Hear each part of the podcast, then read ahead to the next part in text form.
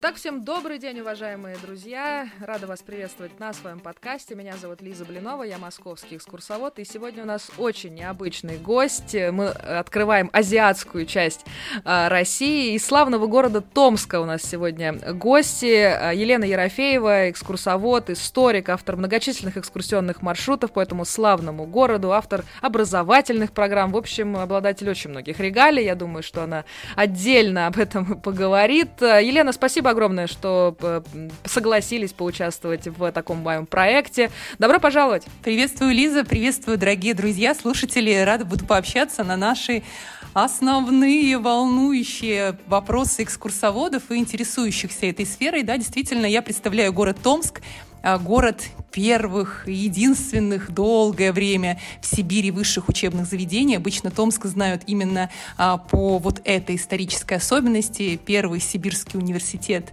в нашем городе. А, ну и город деревянной архитектуры, многочисленный, разнообразный. Это то, почему знают город Томск. Но Елену Ерофееву в городе Томске знают обычно а, представители бизнес-групп и делегаций, деловые туристы, которые приезжают в наш город. А знают меня и местные жители по большой экскурсионной прогулке, которая называется «Я твой город, давай познакомимся». Ей 4 года, она из, состоит из трех частей по 8 часов. Мы с экскурсантами ходим, изучаем город вдоль и поперек. Я любительница больших форматов, экскурсий, экскурсоводов и всего того, что связано с нашей профессией. Всем привет! Вот это самопрезентация, вот это действительно великолепно. Я думаю, что у нас сегодня состоится очень насыщенная э, такая беседа. Действительно очень интересно, что происходит в городе Томске, что с экскурсиями, что с профессией, что с маршрутами, что посмотреть, если приехать на майские праздники. В общем, действительно очень много вопросов к вам. И насколько я знаю, Елена, вы лучший экскурсовод города Томска, и это не пустые слова, это определенный статус, верно? Это диплом, который висит на стеночке, и там написано «Лучший по профессии в индустрии туризма. Региональный этап всероссийского конкурса 2018». Аж год, еще давненько было. Ну да, есть такая бумажка у меня в коллекции.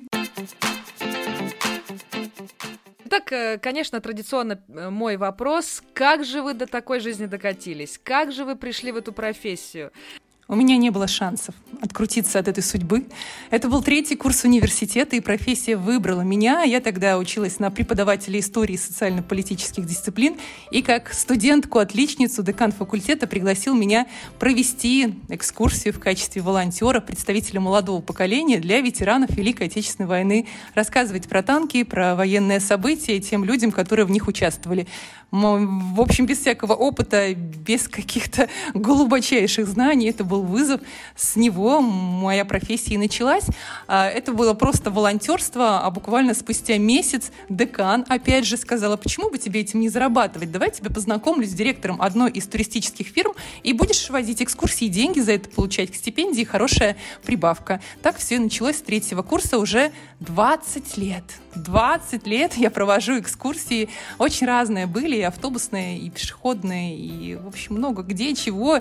Поэтому я готова делиться опытом. Спрашивайте, Лиза. Почему вы остались в этой профессии? Ну вот так сложились обстоятельства, что ну практически э, заставили, и вроде как звезды сошлись, я так понимаю.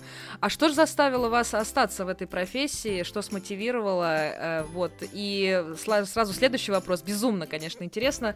А если бы вот не было этого, э, собственно, стечения обстоятельств, э, куда бы вы направились, в какую отрасль? Я бы направилась в юридическую отрасль. Я всегда видела себя защитником э, за трибуной, который защищает кого-либо от чего-либо. Я люблю произносить такие пламенные защитные речи. Это моя особенность. Но сейчас я как говорю э, про себя, что я адвокат города, потому что провинциальные города нуждаются в бережной защите, в аргументации того, что они тоже интересны, в них много смысловых слоев, и их нужно уметь раскрыть раскрыть и показать. Зачастую это сложнее сделать, чем в городах, насыщенных туристическими достопримечательностями, которые обо все, все о них знают, они на виду, на слуху. Нам сложнее, но мы работаем в этом направлении. А как все происходило? Я-то наукой занималась постоянно. То есть с, с университета я перешла в магистратуру, потом в аспирантуру, я писала диссертацию, ездила по конференциям, а экскурсии для меня всегда были подработкой и отдушиной. То есть это были деньги дополнительные, и это была возможность э, путешествовать, куда-то ехать, рано-рано утром просыпаться. Я автобусные туры тогда сопровождала. И мне это нравилось. В определенный момент э, ощущение свободы и уже других денег, которые я стала чувствовать, достаточно таких заметных, а стали меня потихоньку уводить от жестких регламентов и иерархии научного мира. И в определенный момент, э, это такой эпизодик небольшой, я из Минска переехала в Томск во время учебы в аспирантуре. Моя вся деятельность э, очень много времени протекала в Москве. Мы с мужем там познакомились. Потом я переехала в город Томск. И вот в Томске решила, что все, Прощай, наука, прощай, незащищенная диссертация. Я теперь свободна, и я выбираю себя. Экскурсионная деятельность. И только экскурсиями стала зарабатывать на жизнь я 10 лет назад в Томске. То есть окончательно сказала, что вот, я выбираю экскурсии. Как интересно иногда судьба складывается, что в таком научном городе, э, славящийся своим образованием, вы э, похоронили свою диссертацию, решили как-то по-другому своей жизнью распорядиться. Это действительно очень интересно. Вы такой очень активный, общительный человек, это очень здорово, э, как все, наверное, экскурсоводы, это наша такая черта. Но вот когда вот в незнакомой компании вы говорите, что вы экскурсовод, вы этим зарабатываете на жизнь, какая реакция вот бывает обычно у людей? А сейчас уже предсказываю, сейчас спокойнее. Сейчас люди не задают задают тот вопрос, который мне задавали очень долго в разных ситуациях. А основная работа какая? Вот это, я думаю, все экскурсоводы слышали. А, но сейчас, последние годы, наверное, лет пять уже мне не приходилось этого слышать. Из любопытного, вот из свежего опыта, буквально две недели назад я была у стоматолога. Мне нужна была консультация по зубу мудрости, что с ним делать. Вот, я к нему прихожу, говорю, у меня тут что-то проблемы небольшие. Вот, и у меня в руках, я с экскурсии уже вечером, а, все эти наши портфели экскурсовода, заламинированные листы с картинками, с картами. И он говорит, а вы кем работаете? Я говорю, экскурсоводом. Он говорит, вы мне нужны. Я говорю, а что с зубом будем делать? Вот, и он мне достает свои монетки. В общем, он а, любит собирать всякую старину. Не совсем, конечно, эта деятельность одобряемая экскурсоводами и музейными сотрудниками тоже. Но вот он ищет всякие разные монетки а, и какие-нибудь клады на месте старых деревень, и у него коллекция монеток разных. Он мне показывает, они у него стоят такие в этих красивых коробочках, э, представлены так эффектно. И начал мне рассказывать по поводу этих монеток, где нашел, что нашел, какие, какие старые деревни я знаю, куда ему идти. И, в общем, консультацию у меня начал э, брать по поводу того, где же ему искать новые его артефакты. Какие интересные стоматологи в Томске, будем иметь в виду, коллекционеры древних монет. Это действительно так вот э, любопытно. Э, у меня к вам вопрос, конечно, вот почему э, людей толкают все-таки на экскурсии, что их мотивирует э, приходить на экскурсии, и вот ваша аудитория, она какая? Кто к вам обычно попадает? В общем таком плане. Люди на экскурсии приходят как мы знаем, очень разные, и мотивы их э, тоже нужно прям раскапывать порой. Кстати, это интересный момент. Экскурсоводам нужно лучше знать, чем сами экскурсанты, зачем экскурсанты приходят на экскурсии. Потому что за очевидными мотивами ты просто пришел какие-нибудь интересные истории послушать. Оказывается, что ты пришел для того, чтобы э, с семьей пришел, чтобы какое-то сплочение дополнительное получить вот именно этой компании, чтобы было что обсудить вечерком, какой-то досуг, разно, разнообразие в досуг внести. Вот эти вот моменты неочевидные, они имеются. Моя аудитория — это люди, которые ищут каких-то смыслов новых. Мне кажется, что а, для Томска моя подача, она была в какой-то степени свежей в силу того, что я внешний человек для города. И часто бывает, что такой, знаете, патриот, локальный патриотизм, когда прям нахваливают чрезмерно город без какой-то вот аналитики глуб, глубокой. А в моей подаче эта аналитика стала прослеживаться. И вокруг меня собралась аудитория прям такая уже постоянная, которая уже, наверное, раз по 10 была на всех разных тематических маршрутах, которые я предлагаю. Это те люди, которые ищут эм, актуализацию старых смыслов, вот таких клише каких-то исторических, пересмотр их выстраивание в новое что-то, что происходит в городе, в регионе, в стране. И вот это очень важный момент для экскурсоводов. Не застревать в прошлом, а те старые смыслы извлекать и встраивать в актуальную современную повестку. Это, может быть, сложно звучит, но ну, на практике это то, что востребовано экскурсантами. Ну, по крайней мере, моя аудитория. Аудитория образованная, аудитория, а, как правило, туда под 40, 40, 60 лет, то есть это не молодежь.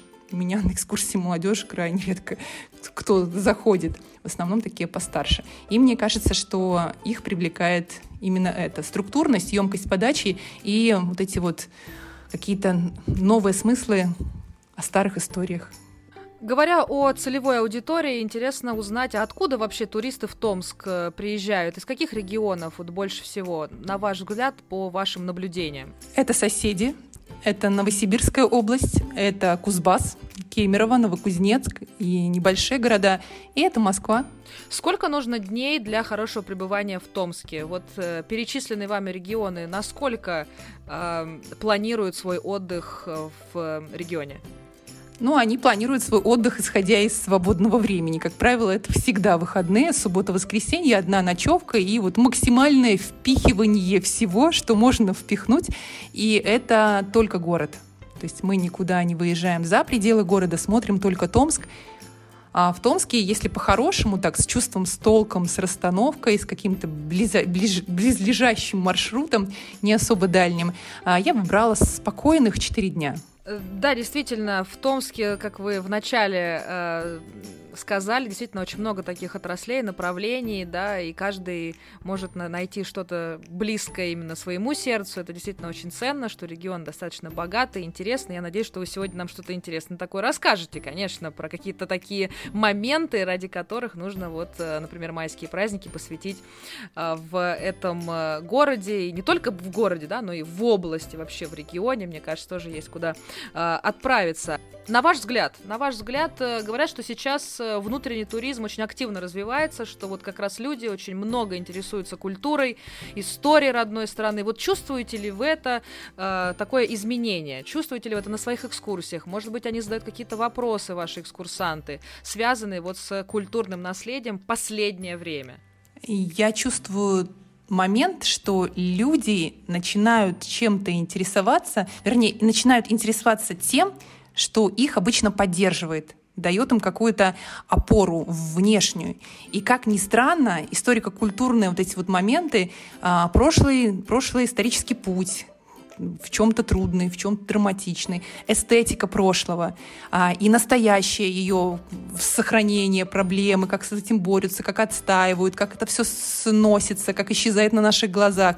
Весь этот вот замес, коктейль самых разных эмоций, воспоминаний, а, смыслов, они а, дают ту самую какую-то какую неочевидную, но людям поддержку. И интерес к внутреннему туризму, мне кажется, основан отчасти на этом, как ни странно. То есть поддержка как будто вот оттуда, за плечами из прошлого. Это с одной стороны. А с другой стороны, чувствуется ли интерес? Я чувствую, что люди стали более образованными, а, более чувствительными к всяким там жареным фактам, каким-то байкам, легендам. Вот вообще отрицание прям идет конкретное. А меньше стали интересоваться сувениркой больше едой, как ни странно. То, что поддерживает, да, про это говорили. И вот этот вот момент, а, что люди стали образованнее, а, с большим опытом, а, с возможностью сравнивать разные регионы, разные практики, там, того же сохранения деревянной застройки, ну, как для нас актуально, для города Томска. И ты прям чувствуешь, что к тебе аудитория приходит, ну, вот прям подготовленная. И когда встает вопрос по поводу там аттестации гидов, по поводу того, что вот мы заботимся об экскурсантах. Вообще экскурсанты сейчас, ну, не сказать, чтобы прям такое с негативным оттенком слова привередливые, но это очень избирательные люди. То есть они великолепно находят своих экскурсоводов, чаще всего попадают в десяточку а, в плане компетенции, в плане нужной экспертности, в плане нужной а, специализации, интересно именно для них, для заказчиков. Все возможности для этого сейчас есть. Поэтому про экскурсантов скажу только одно. Стали а, сильнее, стали больше сравнивать разные регионы, вспоминать свой опыт путешествий и оглядываться назад, как ни странно. То есть что в прошлом страны есть такого, что где-то перекликается с современностью. Слушайте, это очень интересно, потому что в прошлых выпусках с экскурсоводом из Казани э, Джамиля, как раз э, гид по этому славному городу, столкнулась с тем, что просят сплетни, э, скандалы, интриги, расследования. Она все-таки человек с такой с большой исторической базой. А вот в прошлом выпуске в Петербурге мы столкнулись с тем, что любители альтернативной истории постоянно приезжают и начинают говорить про каких-то рептилоидов, которые построили Исаакиевский собор. В общем, действительно, вот вы говорите меньше, да, к вам такие э, э, приезжают любители зрители, да, э, канала РЕН-ТВ, вот, вот эти все. А вот с той стороны, да, как-то другие. Это действительно очень интересно, и вот как раз мой подкаст, он, а, цель его, да, вот сравнить экскурсантов и регионов, и такой небольшой сделать срез, да, вот нашей такой профессиональной деятельности.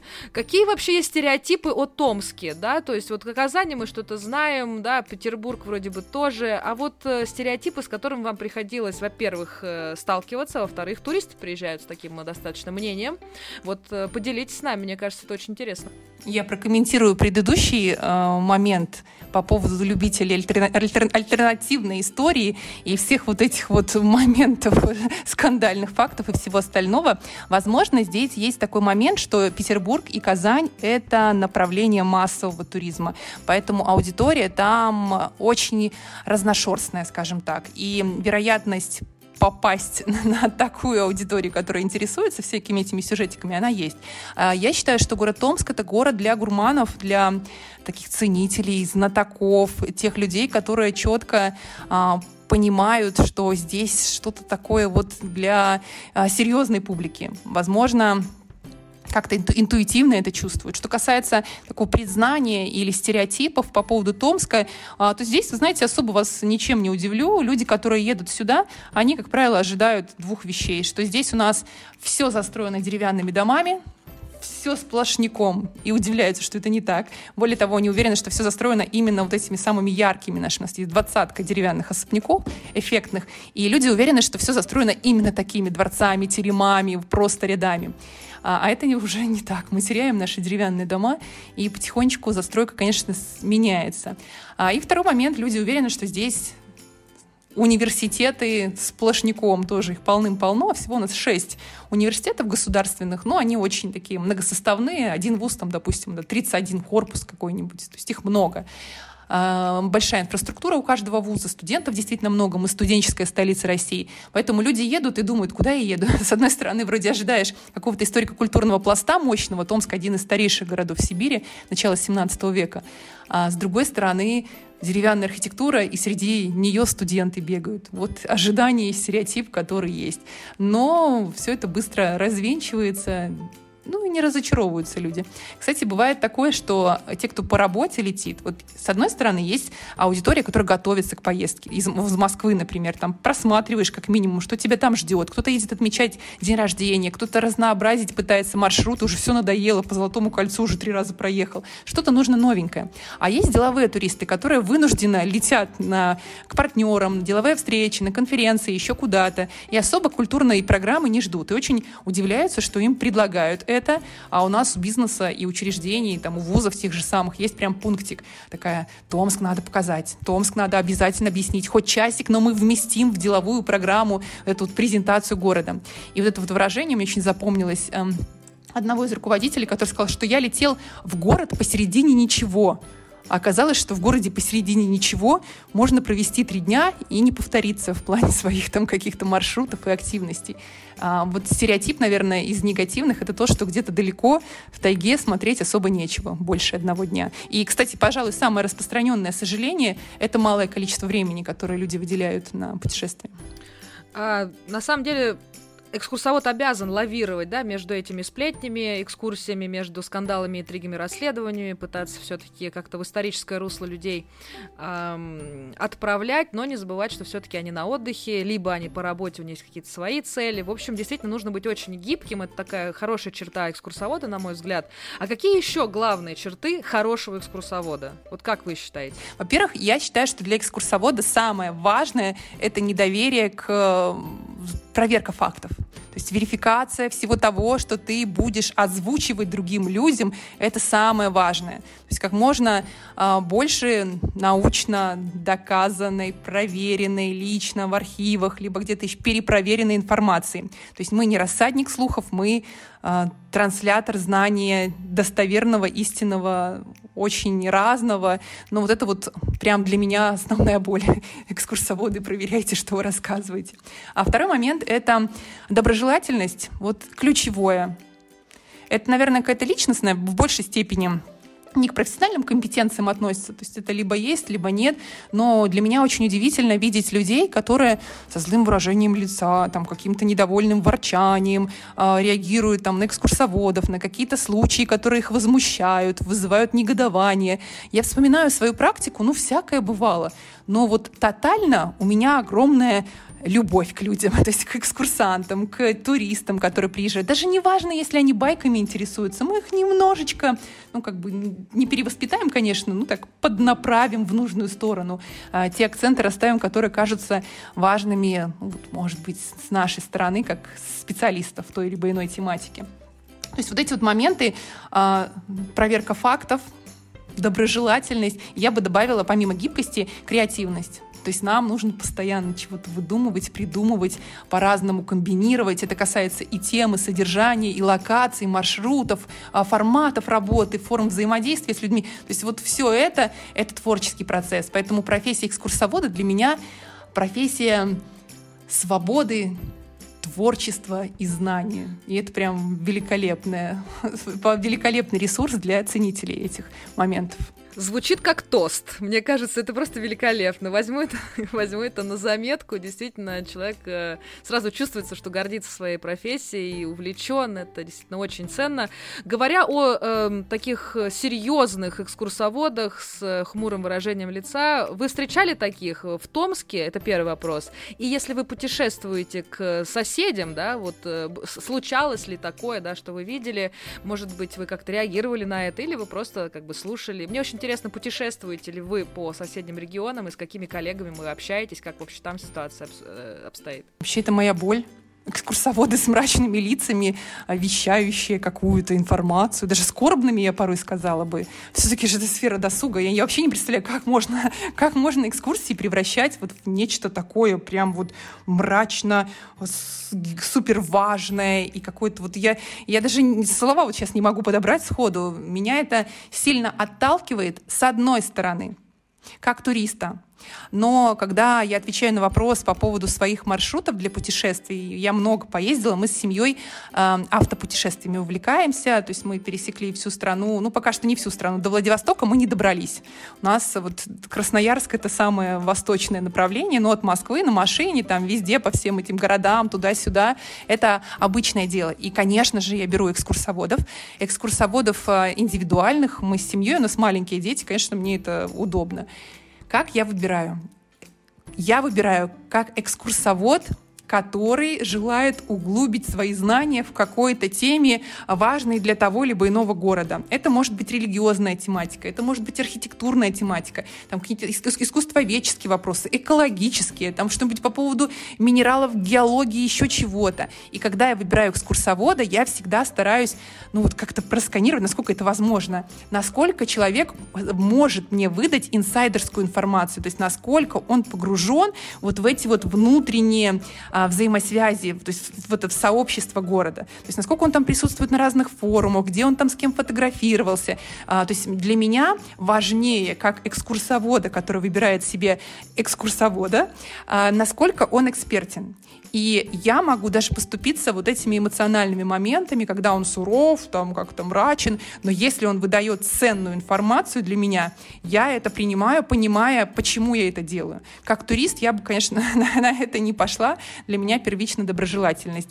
А, но бывает, что я ошибаюсь. То есть я вот выбираю для себя эксперта. Вот, казалось бы, ты экскурсовод, ты можешь выбрать того, кто тебе будет близок. Но нет, я не один раз ошиблась. То есть я выбираю, мне кажется, уровень экспертности человека высок. Но по итогу я получаю ну, настолько неструктурированную, хаотичную информацию. Мне приходится вопросами вытягивать то, что я бы хотела услышать. Я думаю, так что это? Почему? Почему я опять ошиблась? Такое встречается, к сожалению.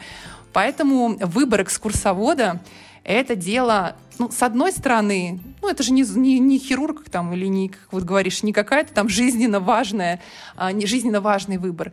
С другой стороны, с другой стороны, когда ты выбираешь персонального экскурсовода, с которым тебе много времени придется провести, либо там оплачиваешь ему приличную сумму за его работу, то ты ожидаешь отражение своих желаний, ценностей. То есть это доброжелательность, это улыбчивость, это экспертность, это гибкость, это возможность мгновенно симпровизировать, пойти на уступки, но вот это вот, ну, ни в коем случае не становиться в позу и говорить, ну что, вы меня опять напрягли, почему вы передумали там или еще что-то.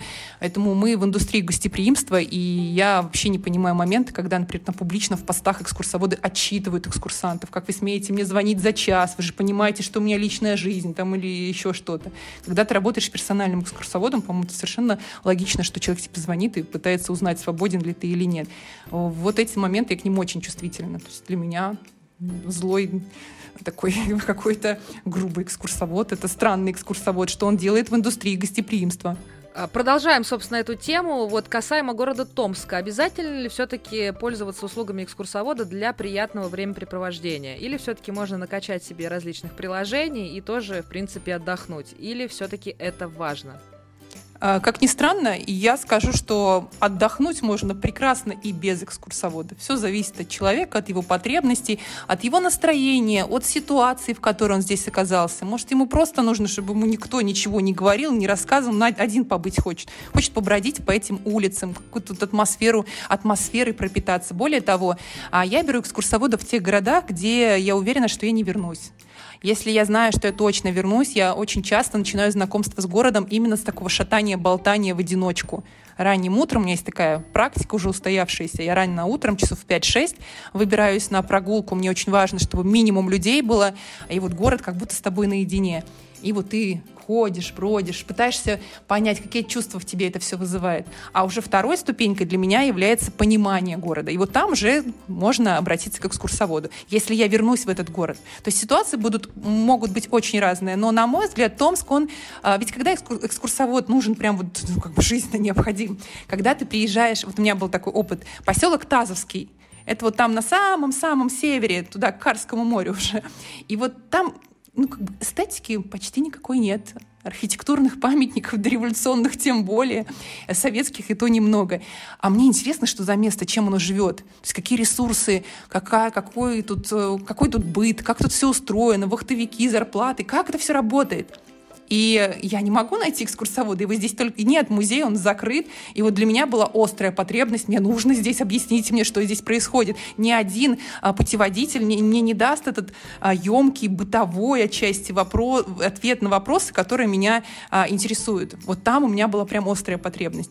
Поэтому либо когда а, город как бы такой безликий, но чем-то интересный, это первый момент, когда экскурсовод прям жизненно необходим. А второй момент, когда ты, например, когда мы говорим про там, Петербург, Москву, Казань, какой-нибудь там Суздаль, Ярославль, либо еще что-то, куда туристические потоки сходятся в массовом а, масштабе, то здесь, возможно, на второй, на третий раз нужен экскурсовод, чтобы расчесать, причесать, а, привести в структуру твои впечатления. Даже в Томске такое есть. Например, ко мне обращаются люди, они говорят, мы уже раз пять были в Томске, вроде как много видели, но ничего не поняли. Вот нам нужно теперь понять. Я говорю, ну окей, про, про понять это мое самое главное. Так что вот они два направления, когда без экскурсовода не обойтись. Но в городе Томске он прекрасно прекрасен в плане того, что здесь эстетики много. Здесь, если у тебя потребность и чувствительность именно к прекрасному, красивому, то можно шататься, болтаться по улицам города и получать от этого удовольствие, без экскурсий. А, касаемо хорошей экскурсии вообще, назовите три главных критерия хорошей экскурсии для вас, как для экскурсовода, когда вы привели какую-то волшебную экскурсию, и вам это понравилось, вот какая она должна быть? И вот вторая часть вопроса, вот для туриста, если вы турист или э, обычный какой-то человек э, получил хорошую экскурсию, что она должна содержать, какой она должна быть? Она может содержать все, что угодно, но хорошая экскурсия — это та экскурсия, которая оставляет послевкусие на разных очень уровнях. И это послевкусие, оно а, особенно ярко проявляется к вечеру после экскурсии, а потом догоняет тебя еще периодически в каких-то моментах, там, в каких-то других путешествиях. Ты все время вспоминаешь, а вот там было вот это, а вот там я помню этот вид, а там я помню эту яркую историю, а может это просто образ экскурсовода у тебя вот как-то отпечатался в голове, и все. И тут не надо никаких трех критериев. Это главное — а, что главное последствие вот такого в положительном смысле экскурсии — это послевкусие, которое для каждого будет каким-то своим.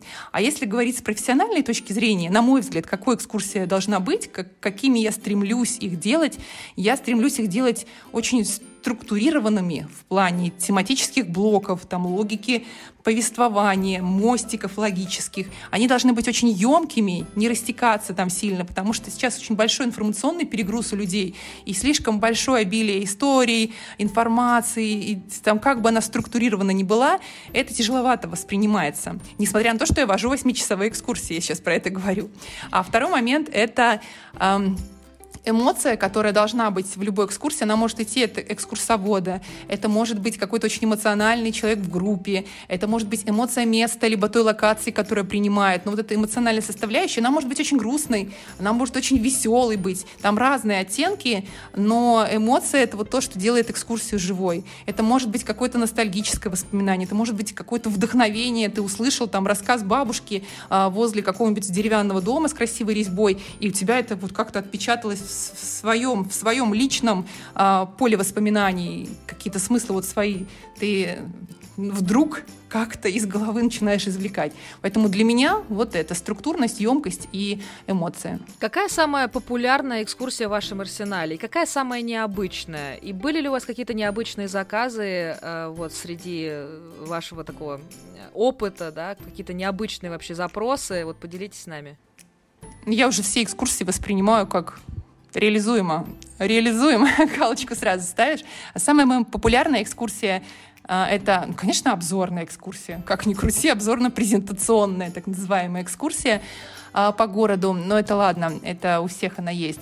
А вот вторая, которая стала моим якорем позиционирования, я называю мой бестселлер, хоть ему всего 4 года, э, это вот эти вот восьмичасовые прогулки «Я твой город, давай познакомимся». Они сильно менялись, трансформировались, разрастались, но неизменно на них приходили люди. А в разрез со всеми, со всей критикой мне говоришь, ну 3-8 часов, ну как можно людей мучить, ну кто в, в, в, в нормальном каком-то э, состоянии пойдет ходить 8 часов и слушать экскурсию. Э, но нет, люди приходят, это действительно почти непрерывный рассказ. То есть мы и 8 часов я постоянно говорю. А, но это где-то экскурсионные блоки, это общение, там есть генеральная линия повествования, мы идем а, последовательно по историческим районам города, они у нас очень такие четкие, у них есть старое название, они нигде не зафиксированы, но мы о них знаем. И вот мы четко а, реконструируем развитие городской территории, проходя последовательно проходя те районы, как город развивался. Находим необычные видовые точки, какие-то не, не банальные тропы, маршруты. В общем, для меня это было сначала личное исследование города, колоссальное. И когда это все упаковалось в такой потрясающий маршрут, я им горжусь очень, он для меня идеальный. Его там частично стали повторять, включать в экскурсионные блоки другие экскурсии. У меня на экскурсиях коллеги перебывали многие. А, это моя гордость. И это спрос, который держится уже 4 года на эту большую прогулку. Про нее там интервью брали и, в общем, интересовались ей всяческим образом. Я рассказываю на курсах повышения квалификации для разных регионов, как кейс Томска, большая экскурсионная прогулка. Я твой город, давай познакомимся. И это моя большая-большая любовь. Вот сейчас начинается сезон, я прям потираю руки. Сейчас начнется ознакомиться. А, кстати, для туристов тоже есть формат, он называется «Томск в вашем ритме». А, это обзорная экскурсия, просто она очень такая, как, как экскурсионный безлимит, она а, такая, как резиновая, то есть ее можно растянуть там до 8-9 часов, можно сделать 5, как, ну, как, как у кого получится. Вот, но стоимость она фиксированная. А дальше ты уже там сам решаешь, как ты хочешь, насколько растянуть прогулку. Получается такой экскурсионный марафон, полное погружение в историю города Томска. Слушайте, ну вы на самом деле герой. И мои голосовые связки 8 часов, наверное, наверное, не всегда выдерживают. Действительно, мы должны беречь свой главный инструмент. Э, я надеюсь, что вы поделитесь э, со мной лично, с нашими слушателями, ссылками на, во-первых, э, какие-то интервью, выдержки, видеосюжеты по поводу этого уникального маршрута. Мы тоже все это будем изучать. Я все публикую в своем телеграм-канале. Поплотнее познакомимся вот с такой большой экскурсионной прогулкой. Вы говорили про изучение, которое вы, собственно, провели, большое исследование, прежде чем подготовили этот маршрут. Вот, собственно, подскажите нашим молодым экскурсоводам, а, собственно, как с материалом-то работать? Вот у вас экскурсия на такую-то тему. С чего начать? Какие э, слова вводить в поисковиках? Вот э, как с этим бороться? И вот, может быть, есть какие-то такие профессиональные советы?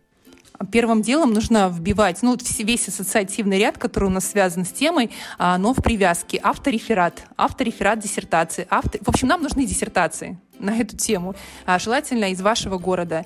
И если вы прям, именно если узкая тема, как правило, ну, либо там будет чисто поле, ну, там нужно будет тогда самому копать. Это будут архивные документы, это будет какой-то опрос местных жителей, ну, то есть поиск хотя бы за что, хоть за что. Это могут быть, а, кстати, группы разные. У нас есть Старый Томск в Фейсбуке и ВКонтакте, они разные есть, и там собираются старожилы такие, которые там печатают что-то, бабушки, дедушки, свои личные воспоминания, потрясающий источник информации. Но я всегда начинаю с диссертации.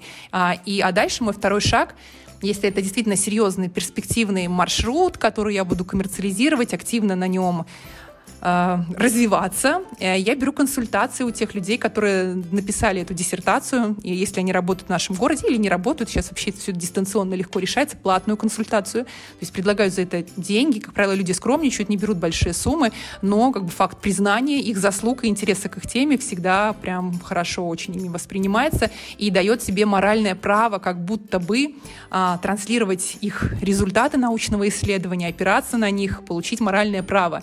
А, это из использовать. Но это как костяк, как основа. А дальше ты уже этот скелет доращиваешь, там какие-то ветки пошли вспомогательные. То есть в любом же случае а, экскурсия — это там, 10% ты озвучиваешь, а 90% ты держишь в уме.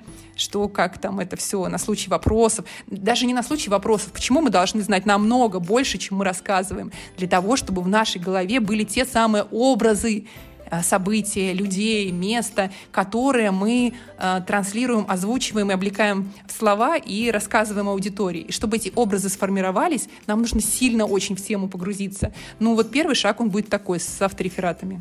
Что важно помнить при планировании маршрута? Каких ошибок лучше не допускать, чего опасаться? Помнить, что придут живые люди, что они будут уставать, что им будет хотеться пить или там в туалет или еще куда-то. Поэтому при продумывании маршрута а, нужно думать про удобство, безопасность, комфорт и удовлетворение банальных потребностей.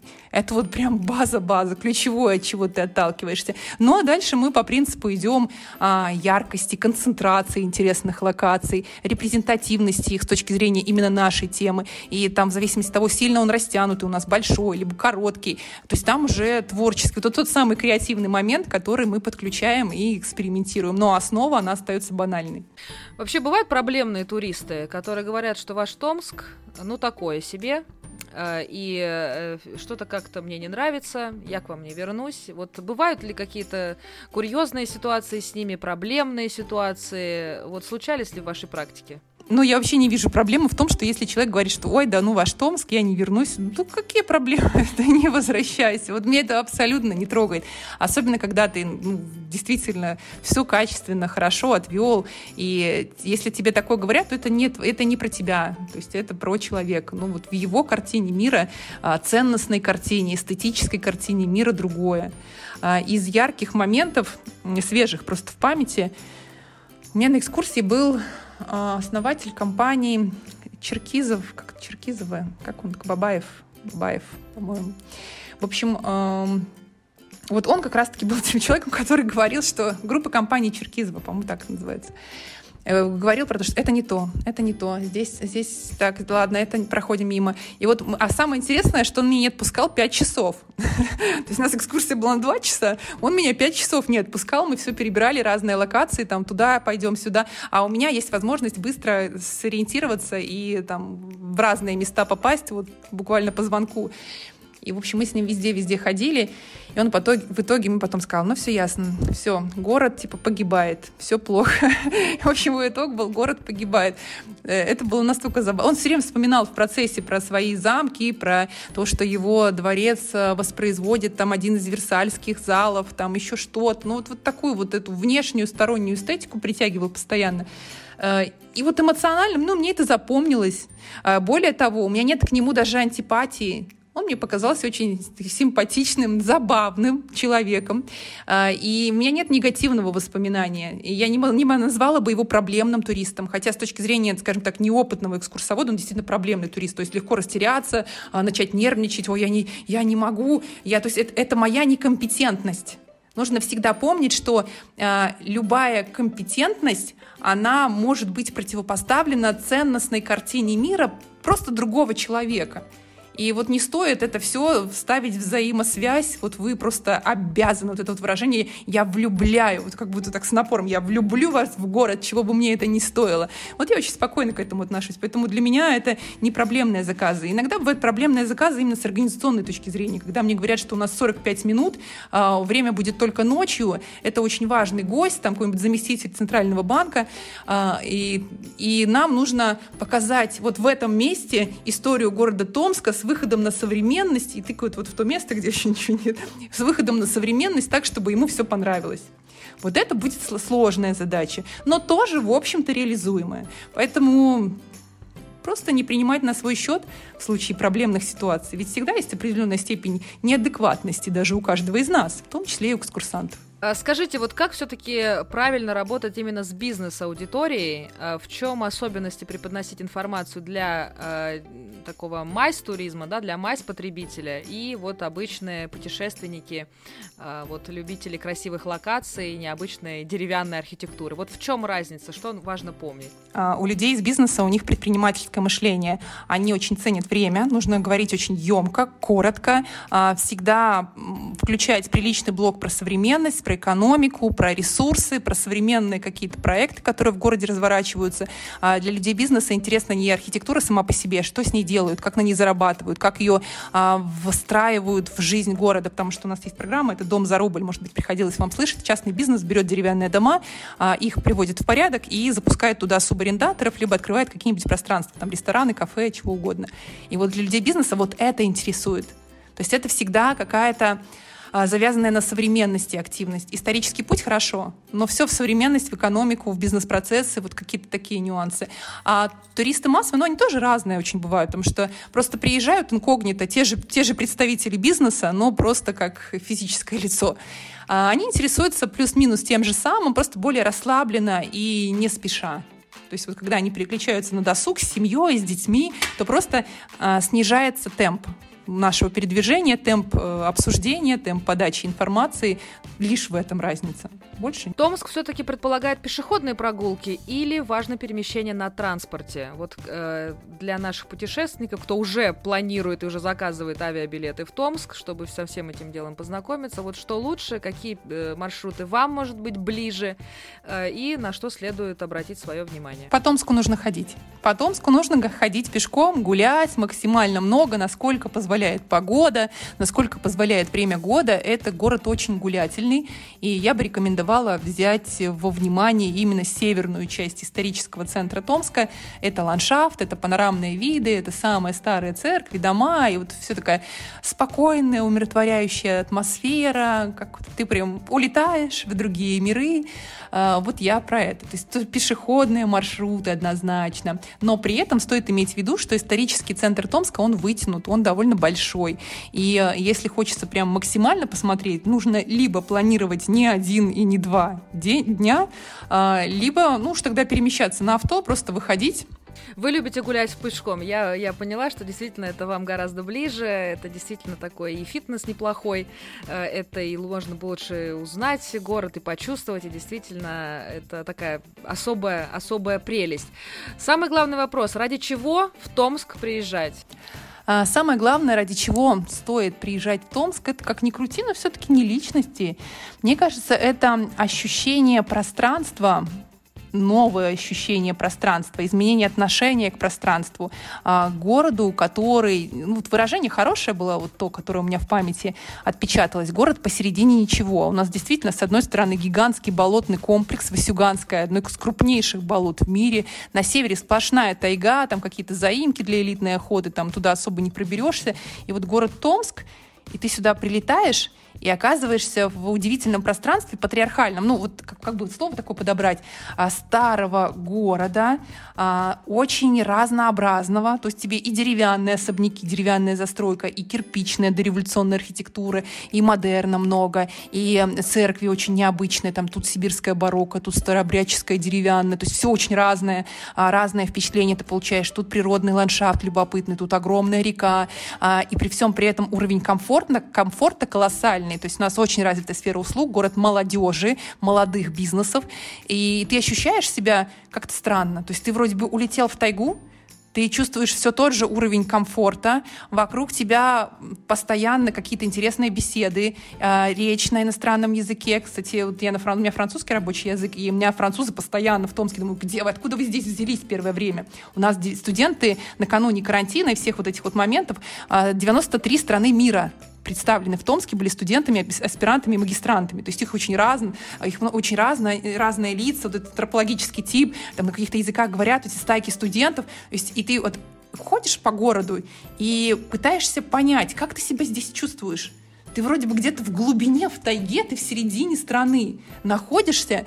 Город старый, Видно, что потрепало его, и, с одной стороны. Видно, что город был богатым. Тут очень много всего разного, такого прям размашистого, большого. Эти деревянные особняки, которые строили для себя там чиновники, которые назначались сюда, или архитекторы, или инженеры, которые приезжали. Те же профессора, которые приезжали вообще просто ну, создавать с нуля научные школы в единственном городе в Сибири, где были а, вузы, университет и другие институты и ловишь себя на ощущении, и здесь вот что-то происходит, здесь жизнь происходит. Кстати, это мое ощущение. Это главное мое ощущение от Томска на момент знакомства с ним 10 лет назад, на момент приезда. Я нахожусь в центре тайги, и я чувствую себя здесь, как в Москве или Минске. Что происходит? Я не совсем понимаю, как это, как это уложить в голове.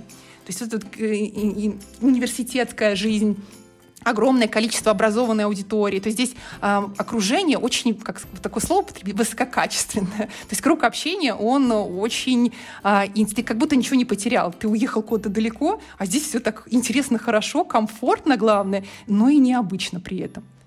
Вот это вот, наверное, главное а, ощущение, за которым нужно ехать. Здесь видите, как много всего намешано. Тут и эстетика, и история, и ощущения, тут и природа, и молодежь, и демография. Все, все в кучу. Но это Томск. А, скажите, главные точки притяжения все-таки в Томске, вот в плане такого, э, вот судя по аудитории нашего подкаста, у нас есть любители такого более э, классического отдыха, любители музейных пространств, да, и есть более такая молодежная аудитория, которая хочет что-то такие новые арт-пространства, новые какие-то Э, общественные э, зоны. Вот какие-то, может, рекомендации от вас, да, все-таки как свой отдых спланировать, если все-таки в Томск выбрались? Что рекомендуете? Что посещать? Как своим временем распорядиться? Разным группам населения, да?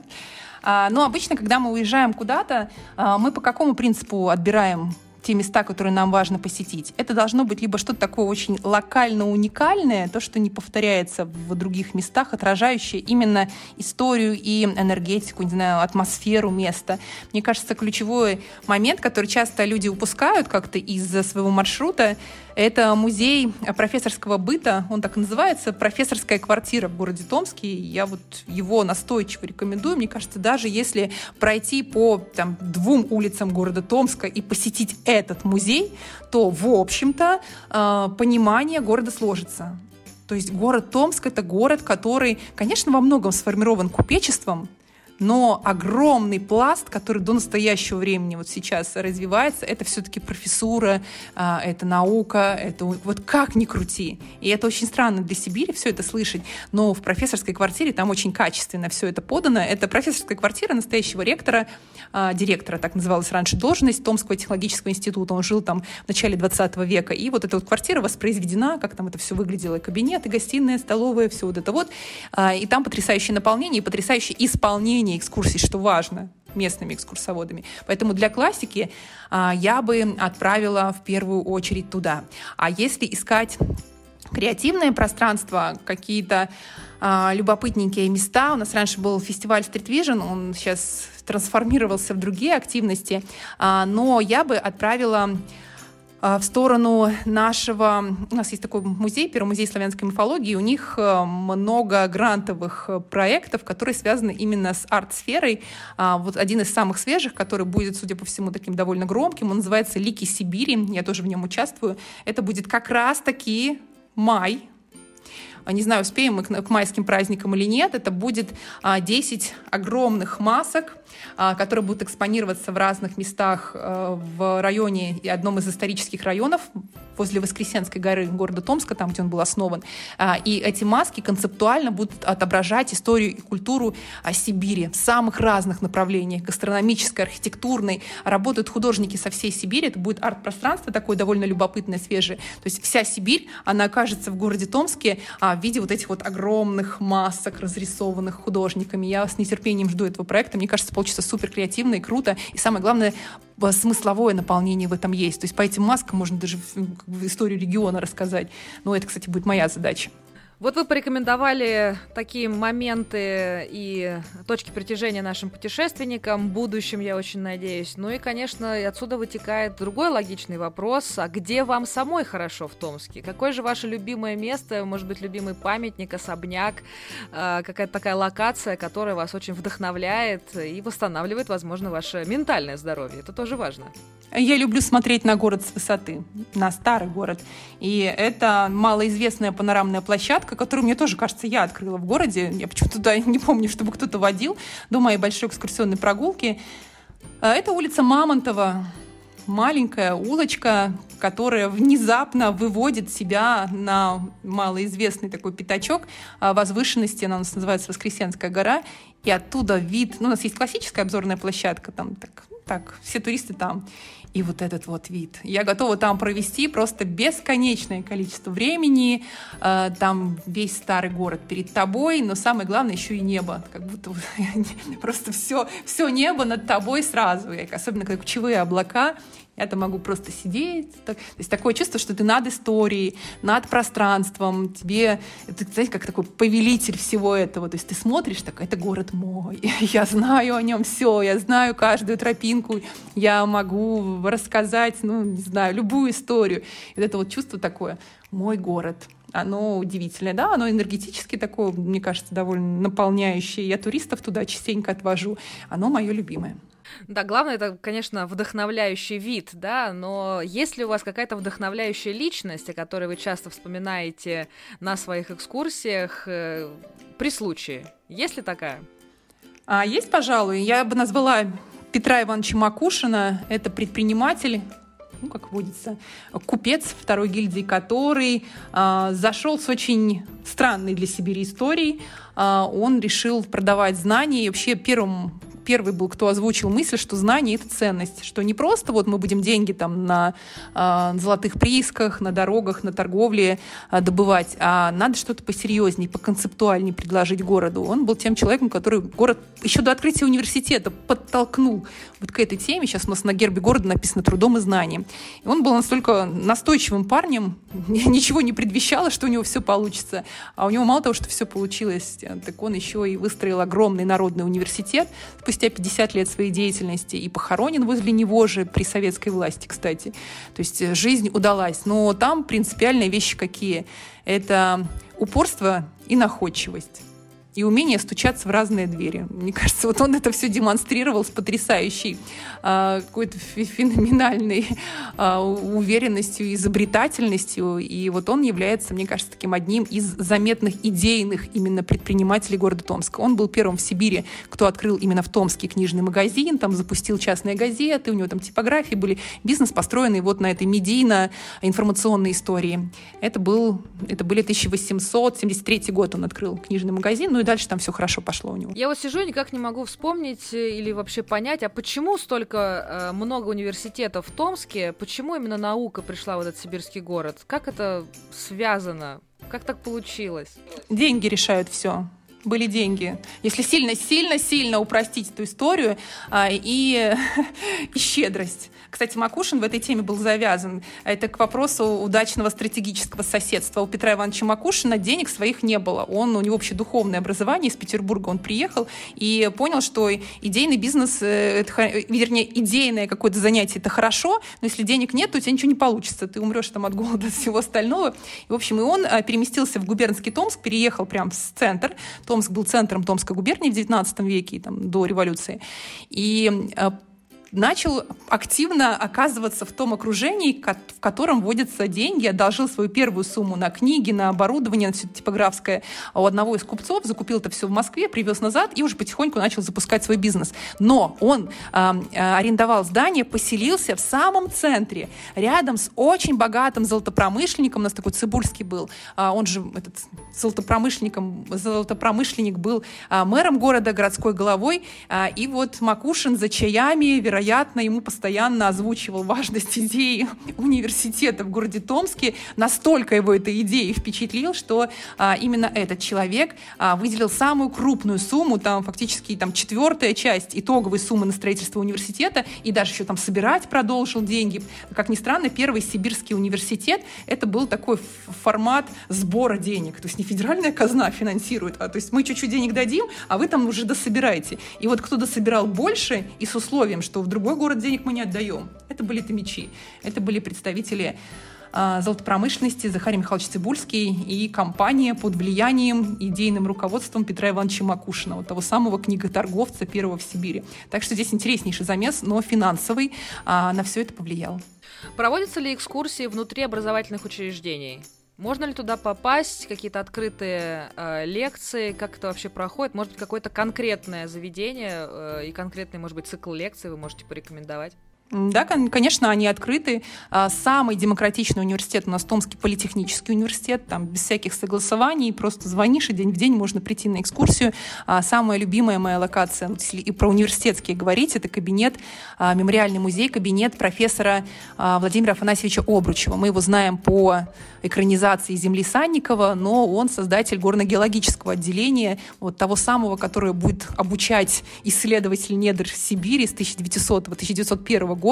А, и вот его кабинет остался в неизменном виде, его кресло, его стол, его книги, все-все-все-все-все, там глобус, на котором есть Томск, но нет Антарктиды, а немецкий там начало 20 века. Вот это вот целый мир его. И он потрясающе такой заразительный, а, очень мне нравится. Ну и, в принципе, там музей истории политеха, там же учились там конструктор Останкинской телебашни, Пирожкова Антонина Николаевна, которая там конструировала первые московские станции метрополитена, и какие-то вот эти вот переклички, они с универ... университет сам, сам по себе интерьерно, они эффектные. То есть там лестничные пролеты, высоченные потолки, ну, как дореволюционные постройки, они прекрасные. А, ну и музеи, все первые коллекции научно систематизированные, собранные, представленные а, с научным именно подходом. Это Томск, это наши вузы, палеонтологический музей, археология, этнография народов Сибири, а, это зоологический музей, наш крупнейший, один из крупнейших в России гербариев. Это все вот томские музеи, в которые можно в один политех можно свободно вообще бесплатно попасть, а в университет там за копейки 300, 400, 500 рублей, но по записи. В Томский государственный, это который самый первый в Сибири. Кто проводит экскурсии в образовательных учреждениях?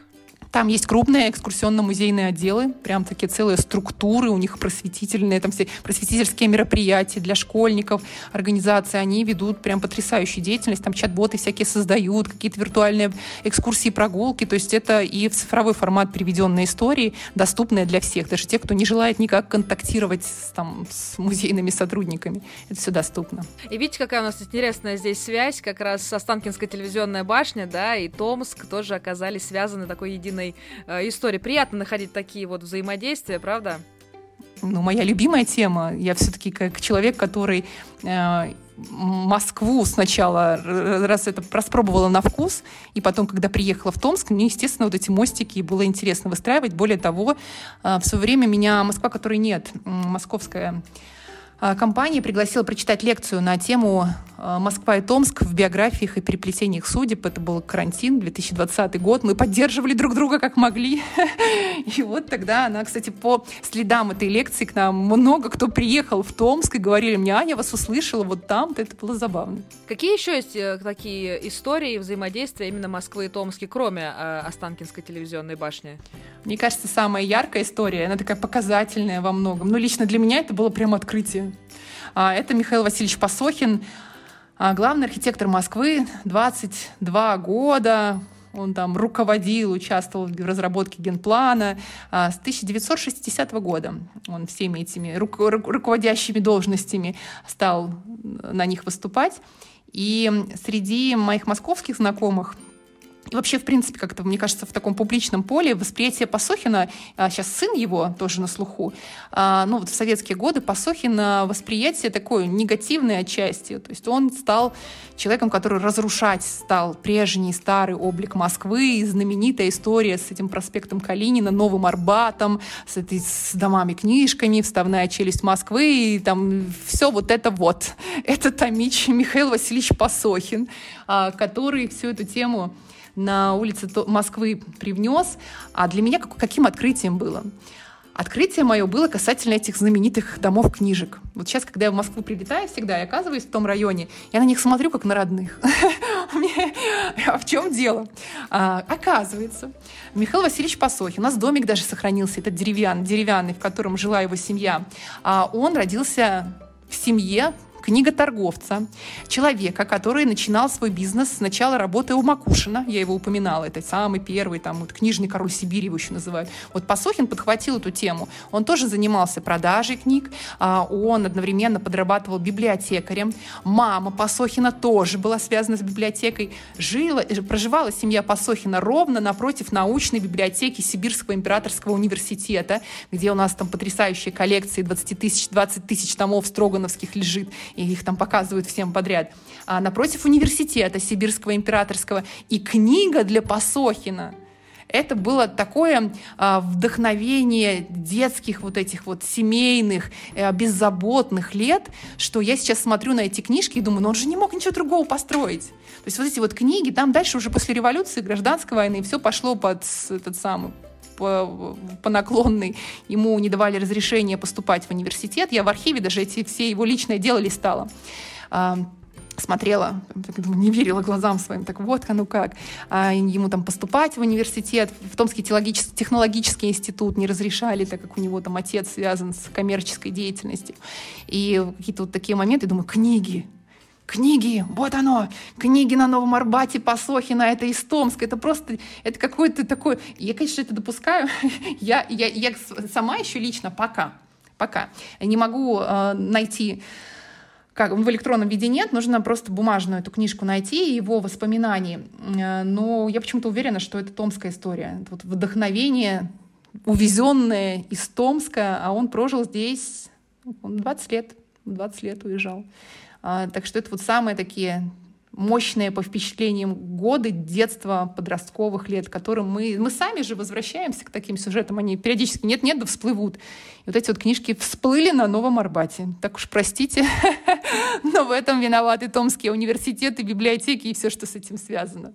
В общем, книжки должны были появиться в Москве, да, это было настолько логично, это просто даже было предопределено в любом случае. И, как говорил классик, да, книга лучший подарок. И поэтому, если, например, уважаемые друзья, вы все-таки найдете книгу с воспоминаниями Посохина, мы обязательно передадим это Елене при, при случае на какой-нибудь туристической выставке. Но я надеюсь, мы с вами встретимся, Елена. Я уверена в этом. Мои маршруты в Москву, они довольно чисты. Замечательно, поэтому я, пользуясь случаем, приглашаю вас на свои экскурсии. Говоря о Пасохине, я только вчера говорила о создателе великолепной высотки на Кудринской площади, бывшей улица Восстания, собственно. А, там один из моих маршрутов проходит, вот, и прекрасно, что мы сегодня этого человека, ну, достаточно противоречивого в современной истории, а, так мягко скажем, сегодня тоже вспомнили. Елена, я благодарю вас за такой очень содержательный разговор, спасибо вам огромное, я очень много для себя вынесла такой интересной информации информации. Вот, э, спасибо, что поучаствовали в таком э, проекте. Я очень надеюсь, что вы тоже получили удовольствие от беседы на такие профессиональные и исторические темы. Благодарю за приглашение. Я всегда рада. Для меня процесс коммуникации между профессионалами-одиночками — это просто мечта. Я обожаю все эти дела, коммуникации, встречи. Всегда за и всегда рада обменяться опытом, поделиться какими-то своими находками и замечаниями, предложениями на тему того, что всех нас экскурсоводов, краеведов, историков и не только, бывших стоматологов, как мы начинали с вами, объединяет. Поэтому благодарю за приглашение, за внимание и до встречи либо в Томске, либо в Москве, либо в эфире. Ну, если вы уже, уважаемые друзья, э, смотрите билеты, авиабилеты в, в Томск, то в описании к этому треку вы всегда найдете ссылки на социальные сети Елены, на ее ресурсы, на ее лекции образовательные. Я надеюсь, что обязательно э, наши слушатели доберутся до вас и уже послушают вашу восьмичасовую экскурсию просто на себе. Я в это верю. Я желаю вам прекрасного э, настроения, хорошего высокого сезона, светлой головы, да, теплых ног, и надеюсь, что все будет э, очень-очень нас хорошо. Спасибо вам еще раз. До новых встреч. До новых встреч.